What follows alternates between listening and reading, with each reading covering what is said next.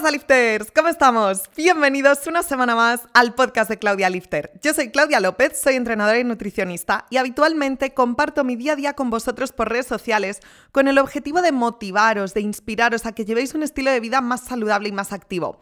Decidí crear este podcast para traeros una información de carácter más educativo y que aprendáis sobre entrenamiento, nutrición, motivación, suplementación deportiva, descanso, manejo del estrés, en fin, todas las cosas que van a hacer que consigas tu mejor versión. El día de hoy vamos a estar hablando de cómo llevar una dieta sana fuera de casa, cómo poder comer en cualquier sitio y seguir alimentándonos de forma saludable. Además de esto, al final del episodio estaré respondiendo vuestras dudas como siempre y además hoy tenemos la resolución del sorteo de un mes de coaching online conmigo, que esto incluye tanto el entrenamiento como la nutrición y un lote de 150 euros de suplementación deportiva. Así que quédate hasta el final, vamos a ello.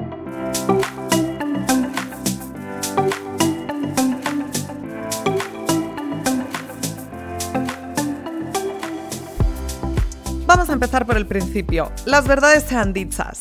A mí no me gusta cocinar, no es que no me guste, es que lo detesto. Y tú seguro que no has llegado hasta mí buscando recetas fitness o inspiración para tus comidas healthy. Pero aún así, soy nutricionista, llevo 8 años preocupándome por lo que me llevo a la boca y me gusta mucho cuidar mi alimentación. Entonces, si puedo cocinar un día y que me dure la comida para cuatro o pedir a domicilio o comer fuera de casa, soy feliz. Y por esto creo que el tema de hoy es muy importante, el cómo comer fuera de casa y seguir tu dieta, o cómo comer saludable aunque no cocines nunca, así que os voy a contar mis trucos. Además a esto se le suma el estilo de vida que he llevado los últimos años, muy digital nomad, viviendo en diferentes países, viajando muchísimo. Entonces, al final, entre que ya estás acostumbrado a cuidar lo que comes cuando comes en casa y también te has acostumbrado a tener que fijarte mucho cuando viajas en qué opciones conseguir para seguir comiendo saludable y acorde a tus objetivos, al final la experiencia y el bagaje hace que sea muy sencillo.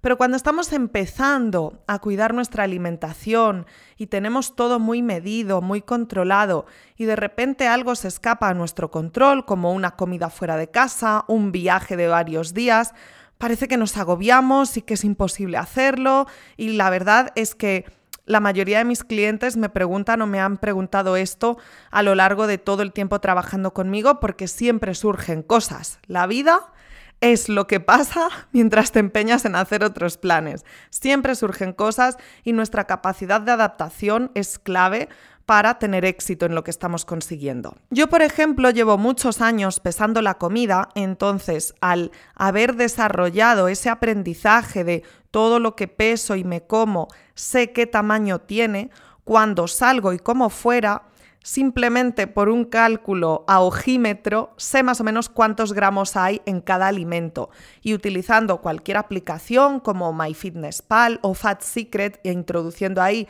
los alimentos y la cantidad, pues podemos calcular aproximadamente cuánto estamos comiendo. Sin embargo, no todo el mundo tiene o ha tenido este aprendizaje y tiene tan desarrollado el ojímetro que llamo yo para calcular estas cosas. Entonces os voy a dar trucos mucho más sencillos. Lo primero que hay que tener en cuenta es que si estás en una dieta de déficit calórico con un objetivo de pérdida de grasa, siempre es mejor tirar por arriba, sobreestimar lo que comemos y como mucho, pues haces un déficit calórico más grande ese día que tirar por abajo y pasarnos y entonces dejas de estar en déficit. Y en el caso contrario, si estás en superávit calórico, tratando de ganar peso, de ganar masa muscular, va a ser mejor que tires un poquito por debajo para no quedarte corto en calorías a que sobreestimes como cuando estamos en déficit y que no llegues a tus requerimientos diarios. Entonces esto es lo primero que hay que tener en cuenta. Una vez teniendo esto claro, lo primero es elegir platos poco elaborados, platos en los que identifiques los ingredientes un pollo con patatas, sabes que hay pollo, hay patatas y como mucho habrá aceite y especias y saborizantes, pero es dos ingredientes.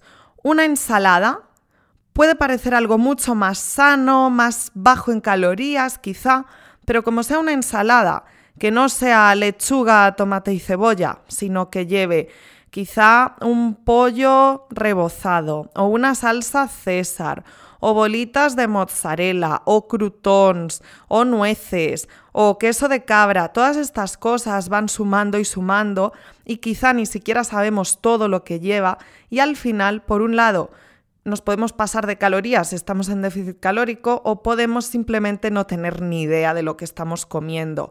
Sin embargo, si te dicen ensalada de tomate y son rodajitas de tomate con un chorro de aceite de oliva, es mucho más fácil identificarlo. Sea lo que sea lo que tengas en el menú, en la carta o las opciones que te dé el restaurante al que vayas, lo importante es elegir platos poco elaborados en los que fácilmente puedas identificar qué ingredientes hay, qué alimentos vas a comer, porque así es muy fácil hacer un cálculo. Lo segundo es que pidas el plato que quieras sin salsas. Normalmente, cuando comemos fuera, todo va a saber más rico porque se le añaden salsas, se le añaden especias, aceites y todo eso suele sumar calorías. Si no lo pedimos sin salsas, no sabemos qué lleva. El cocinero no te va a explicar todo lo que le echa. Entonces, además de pedir cosas que sean a la plancha, a la brasa, al horno, cocido, en las que ya te aseguras que no va frito, empapado en aceite y se suman muchísimas calorías por las grasas del mismo. Además de esto, el pedir sin salsas o con las salsas aparte, de forma que seamos nosotros quienes controlamos cuánto le echamos y qué cantidad y qué salsa, esto es clave. Por otro lado, tenemos que asegurarnos de que la comida que hacemos contenga proteínas. Las fuentes de proteínas son los pescados, las carnes, los huevos en la clara de huevo contienen proteína, los lácteos, aunque una comida principal no suele llevar lácteos, y las fuentes de proteína vegetales como pueden ser las legumbres o hoy en día en muchos restaurantes hay oferta de derivados de soja, de tofu, etc. Entonces, mi consejo es que te asegures de que el plato que estás pidiendo contenga proteínas. Si tú te pides un plato de pasta, ese plato principalmente van a ser carbohidratos. Sin embargo, si tú te pides un solomillo, un pollo a la brasa, una lubina al horno, ese plato principalmente van a ser proteínas más lo que traiga de acompañamiento y es mucho más adecuado para cualquier objetivo físico que tengas si estás tratando de seguir un plan nutricional y conseguir unos objetivos. Una vez elegido el plato principal, todo lo que lo acompaña importa. ¿Cómo vamos a calcular esto? Por porciones. Un truco muy bueno para calcular las porciones de comida que estás comiendo es el truco de la mano. Si tú te ves la mano y la abres, la distancia entre tu muñeca y tu punta de los dedos, toda esa distancia de tu mano abierta, contaría como dos porciones. Y si tú te ves la mano con el puño cerrado, ese trocito, que es un circulito que es como la mitad, contaría como una porción. Entonces, en un plato nos interesaría que haya dos porciones de proteína, que el trozo de pescado que te comas ocupe como tu mano entera. Y si es muy finito y ocupa como solo el puño, pues entonces quizá podamos pedir extra de proteína o sabemos que ahí nos está faltando un poquito de proteína. Sin embargo, si el acompañamiento son una fuente de carbohidratos o una fuente de grasas, normalmente suele ser más grande, como la mano entera, como dos porciones. Entonces, si tenemos de acompañamiento dos porciones, una mano entera de patatas y después quizá una porción, un puñito de aguacate, por ejemplo, o de frutos secos, o es algo con mucho aceite y ya lo contamos como una porción de grasas, esto lo tenemos que tener en cuenta. Así que mi consejo, si estás en déficit calórico, es que priorices que la cantidad de proteína sea más grande, como tu mano entera, y que la cantidad de carbohidratos sea más pequeña o si es más grande que lo tengas en cuenta para cuadrar lo que comes durante el resto del día, porque muchas veces al verlo así en el plato sin saber muy bien qué es lo que lleva, tendemos a subestimar y estamos comiendo más calorías de las que pensamos. Las fuentes de carbohidratos que podemos encontrar en un restaurante son la pasta, la patata, el boniato, por ejemplo, que ahora cada vez se ve más, el arroz, el pan. Entonces, si en esa comida ya tenemos pan de acompañamiento, pero encima en mi plato hay una porción de patatas tan grande como mi mano, Quizá ya estoy tomando tres o cuatro, en función del tamaño del pan, porciones de carbohidratos. Y si yo solo quiero dos, ¿qué hago? Pues quizás si me gusta mucho el pan, pido la fuente de proteína, la carne o pescado con vegetales, con verduras a la brasa, con una ensalada de lechuga y tomate, y me como un trocito de pan. Pero si me da igual el pan, pues igual lo ignoro, no lo tomo y tomo las patatas que me gustan más. Sea como sea, hay que contabilizar todo. Además de esto, además de lo que está en el plato, tenemos que tener en cuenta lo que bebemos y yo te recomiendo que pidas siempre agua o agua con gas o un refresco cero, ya que esto no va a aportar calorías y es importante estar hidratado y si comes con una bebida, con agua, con un refresco, también te vas a saciar más. Y por último, es muy importante evitar el postre si estamos en déficit calórico y podemos tomar quizá un café. A mí me ayuda mucho si el resto de la mesa está tomando un postre, tener el café servido a la vez para tomarme mi cafecito mientras se toman el postre. En muchos sitios traen primero los postres y al final los cafés. Y si tú pides, ¿me puedes sacar el café con el postre? Te lo tomas a la vez y bueno, es una maravilla. En el caso de que estemos en superávit calórico, quizá incluso podemos cuadrarnos un postre en nuestra dieta. Pero si no hay opciones muy saludables, quizá puedes pedir una pieza de fruta, que en muchos restaurantes la tienen. Así que recapitulando, importante saber si estás en déficit calórico o superávit calórico para sobreestimar la comida y asegurarte de que te quedas en déficit o subestimarla y asegurarte de que estás en superávit. Lo segundo es elegir platos poco elaborados en los que puedas identificar los ingredientes o alimentos fácilmente. Lo tercero es pedirlos sin salsas o con las salsas aparte. El punto número cuatro es que te asegures de que contiene una buena cantidad de proteína. El punto número cinco, cuenta las porciones. Recuerda la regla de la mano, si la mano está abierta, equivale a dos porciones, si la mano está cerrada, equivale a una porción del tamaño de un puño.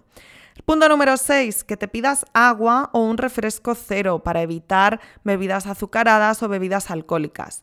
Y el último punto es que sustituyas el postre por un café solo, un expreso, un americano, o si te puedes permitir esto en tus calorías y macronutrientes diarios, pídete fruta de postre. Y dicho esto, vamos a poner algunos ejemplos. Yo actualmente estoy viviendo en Madrid, España, y en Madrid hay unos cuantos restaurantes bastante saludables o con opciones muy saludables, aunque luego tengan opciones que no, que me encantan y que frecuento, vamos, tres, cuatro, cinco y muchas más veces por semana, ya que entre comidas y cenas caen unos cuantos. El primero de ellos es el Honest Greens. El Honest Greens eh, abrió aquí y luego se fue expandiendo y ahora también tienen restaurante en Barcelona y no sé si en más sitios. Es un restaurante en el que hay un montón de opciones y te puedes crear tanto un plato como una ensalada con los ingredientes que tú quieras. Yo habitualmente elijo el plato y dentro de ese plato tienes muchas opciones de proteína como el pollo, que lo hacen de dos maneras diferentes, la ternera, tienen seitán, tienen salmón, que está riquísimo, tienen tataki de atún y puedes elegir la opción de proteína que tú quieras, pero es que además puedes pedir extra de proteína en la cantidad que quieras. Hay como tamaño S y tamaño L o una cosa así. De forma que tienes tres tamaños de proteína para ponerle a tu plato. Eso me parece ideal. Y después le puedes añadir los acompañamientos que tú quieras. El plato ya viene con una base de espinacas y canónigos o unos brotes verdes la verdad es que llevan bastante aceite, entonces yo ahí ya cuento como que hay unos cuantos mililitros de aceite y el plato también viene con una rebanada de pan integral. puedes pedir que no te pongan el pan y te echan extra de esos brotes verdes. En función de si estoy con menos calorías o más, yo elijo el pan o no. Pero mis favoritos de este sitio son el pollo, la ternera y el salmón, sin duda. Y de acompañamientos tienen muchas opciones, pero a mí me gusta mucho el boniato. Otro sitio al que voy demasiado es el Tierra Burrito. El Tierra Burrito, que yo sepa, está en Madrid, no sé si en alguna ciudad más, pero tienen un montón de locales por todo Madrid y también se puede pedir a través de Uber Eats o estas apps de comida a domicilio delivery. El Tierra Burrito tiene opciones muy poco saludables. Tiene unas margaritas muy ricas y tiene un montón de variedad de cervezas. Pero esto casi nunca lo tomo y lo que tiene que está genial son sus desnudos. Le llaman desnudos al bowl en el que no tienes ninguna tortilla ni de trigo, ni de maíz, ni totopos de estos que se usan para los nachos. Porque tú ahí puedes comer un montón de comida mexicana pero es un sitio tipo Subway, el de los bocadillos, en el que tú vas viendo la comida y vas eligiendo qué le echas a medida que pasas. La comida ya te la dan en el momento de cobrarte. Entonces, en el tierra burrito siempre me pido un desnudo, es un bowl, y ahí tú puedes elegir si quieres arroz integral o blanco, puedes elegir si quieres verduras, frijoles, luego eliges la fuente de proteína y tienen tanto pollo en dados como carne de cerdo desmechada, como carne de cerdo en dados, como carne de ternera desmechada, que esta es muy picante, o sea que ojo si no toleras bien el picante. Mis favoritos de aquí son el pollo y la carne de cerdo desmechada, que la llaman carnitas, y también tienes la opción de pedir extra de proteína, de forma que te doblan la cantidad. Además de esto, luego hay un montón de cosas que le puedes añadir. Tienen un montón de salsas picantes, tienen salsa de queso, tienen cosas menos saludables, pero también tienen maíz, tienen pico de gallo, tienen lechuga. Entonces puedes hacer un bowl bastante contundente, con mucho volumen de comida, bajo en calorías, alto en proteína, está genial. Y lo mismo, en función de en qué etapa me encuentre y de cuántas calorías esté comiendo en el momento, pues me pido quizá un bol de arroz con carne, extra de carne, guacamole y maíz, o elimino el guacamole, elimino el extra de carne y son vegetales, arroz y pollo, por ejemplo. Así que es un sitio que os recomiendo un montón. Y el último de mis tres favoritos de Madrid es el Roots. Roots abrió eh, en una zona más céntrica la marca, pero ahora también tienen en Torre Picasso, tienen en La Moraleja y creo que uno más. Y el roots de estos tres es el que me parece más saludable, más limpio. No me gusta mucho este término de comida limpia, pero no tiene tantos adictivos, no viene con tanto aceite, lo cuidan todo muchísimo más.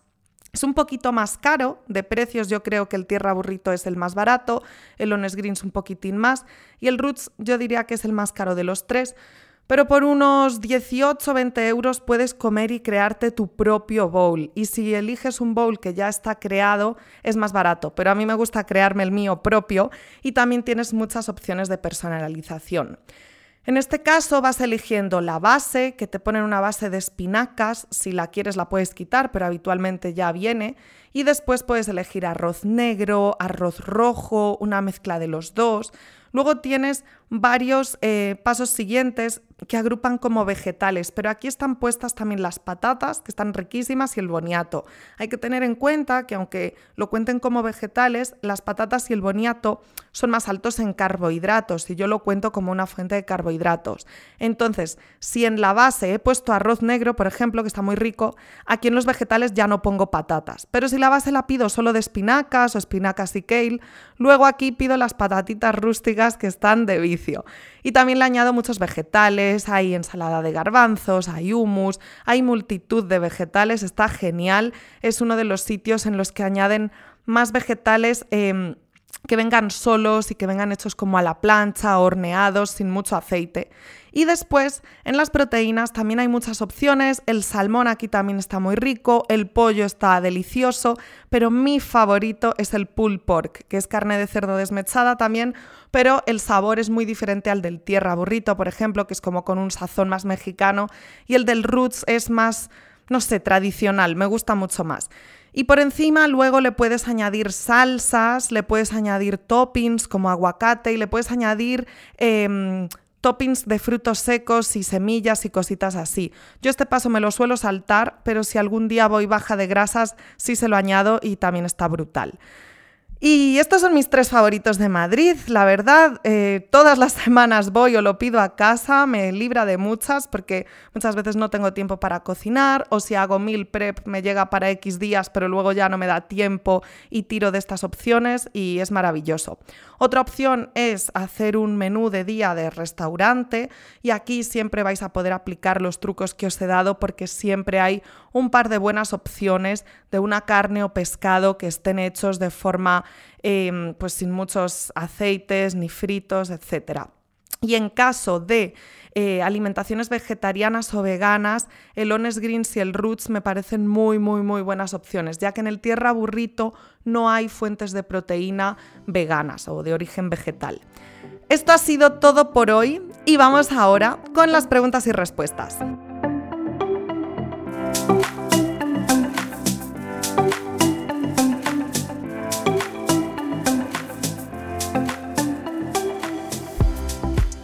Con las preguntas de la semana. Cada semana en mis stories de Instagram, arroba claudialifter, por si todavía no me estás siguiendo, dejo una cajita de preguntas para que ahí me pongáis todo lo que queréis que conteste aquí en el podcast.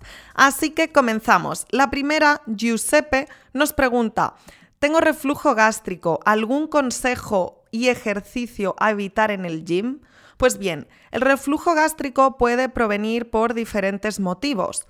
Así que lo primero es identificar qué te lo provoca. Alguna de las cosas puede ser fumar. Si eres fumador, quizá dejar de fumar, yo sé que esto es difícil, pero puede ayudarte mucho a eliminar ese reflujo. El alcohol también puede producir reflujo gástrico, el café, los alimentos picantes y también los alimentos grasos.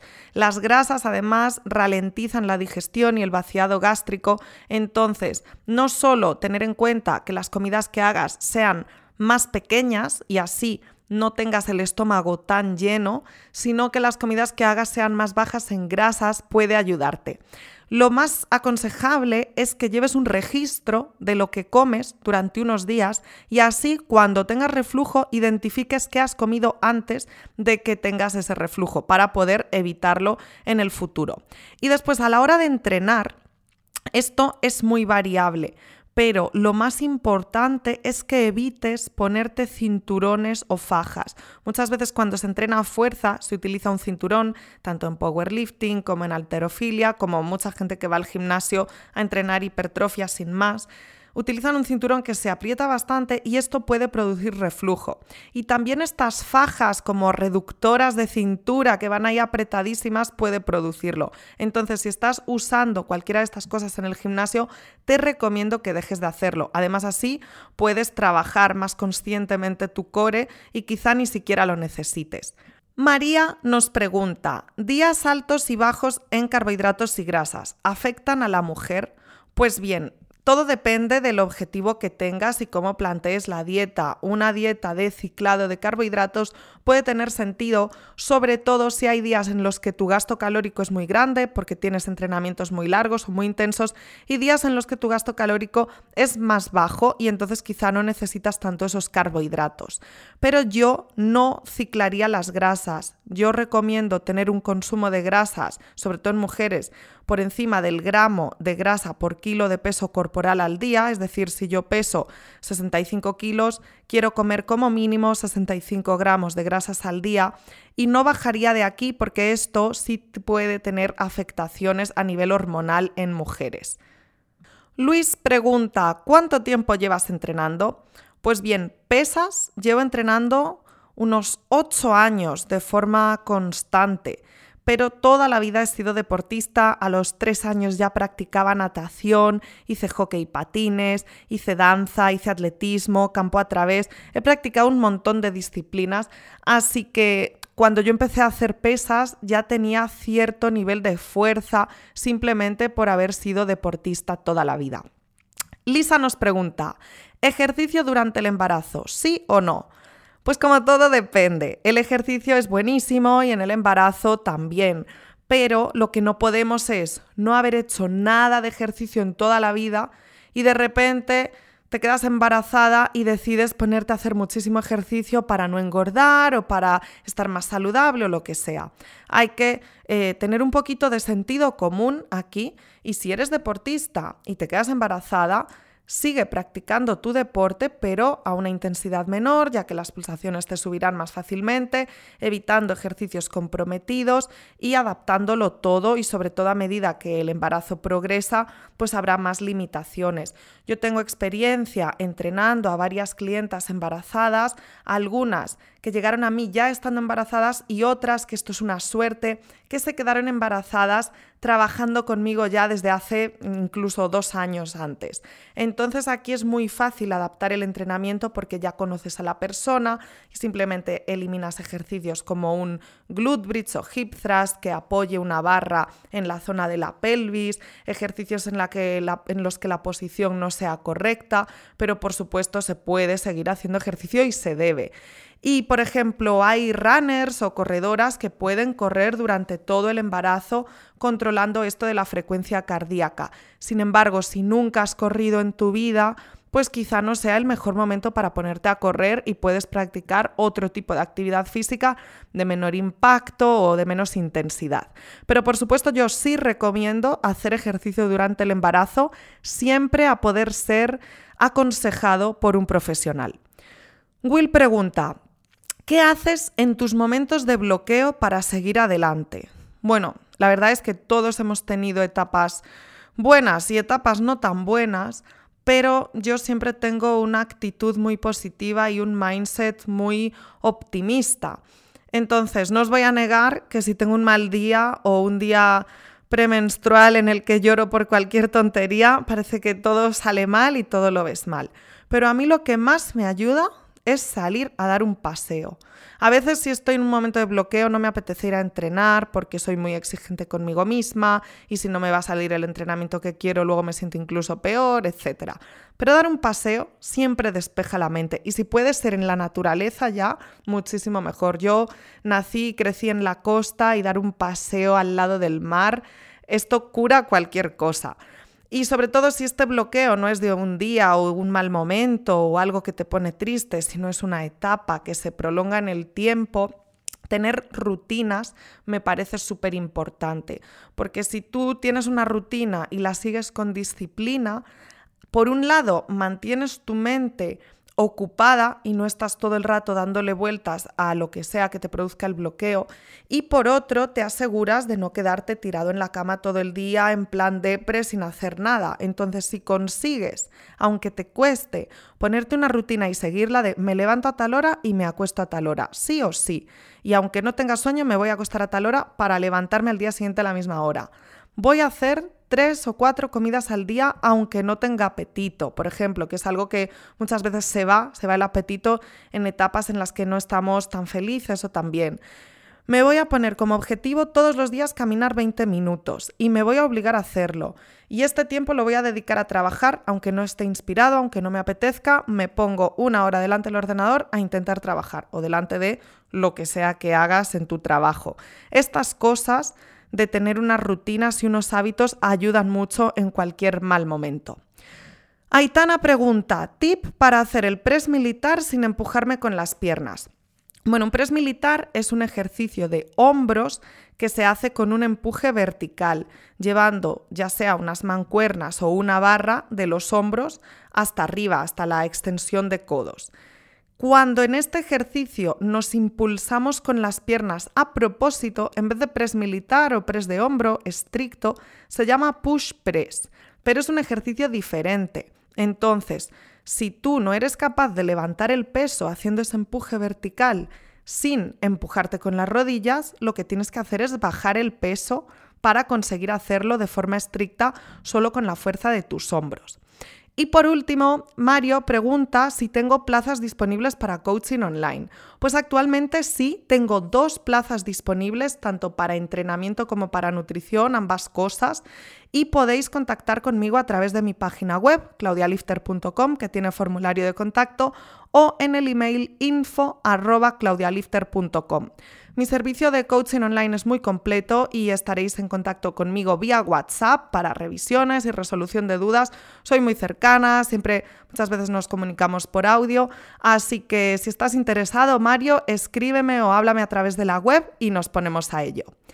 Y por último, llega el momento de resolver el sorteo del mes de coaching online, entrenamiento y nutrición y del pack de 150 euros de suplementación deportiva. Lo primero, quiero agradeceros todo vuestro apoyo. Cada vez que me mencionáis en un story compartiendo este podcast o me dais feedback de que os ha gustado o que habéis aprendido algo, de verdad me llena, me, encanta saberlo. Así que mil gracias y gracias por escucharme.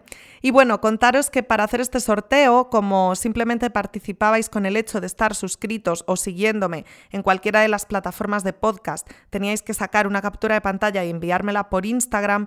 Yo guardé todas las capturas de pantalla con todos los nombres de los participantes, asigné un número a cada nombre y me puse en un esto aleatorio de Google de sacar un número aleatorio. Y la ganadora es el número 27 Elia. Así que felicidades Elia. Ahora mismo en cuanto termine de grabar te voy a mandar un mensaje por Instagram para ponerme en contacto contigo, poder enviarte la información para empezar este proceso de coaching y también saber tu dirección para enviarte este lote de productos. Me hace muchísima ilusión, os prometo que haré más sorteos en el futuro y mil gracias a todos por haber participado. Muchas gracias también por haber llegado hasta aquí, espero que hayas aprendido algo en este episodio y nos escuchamos la próxima semana. Un besito.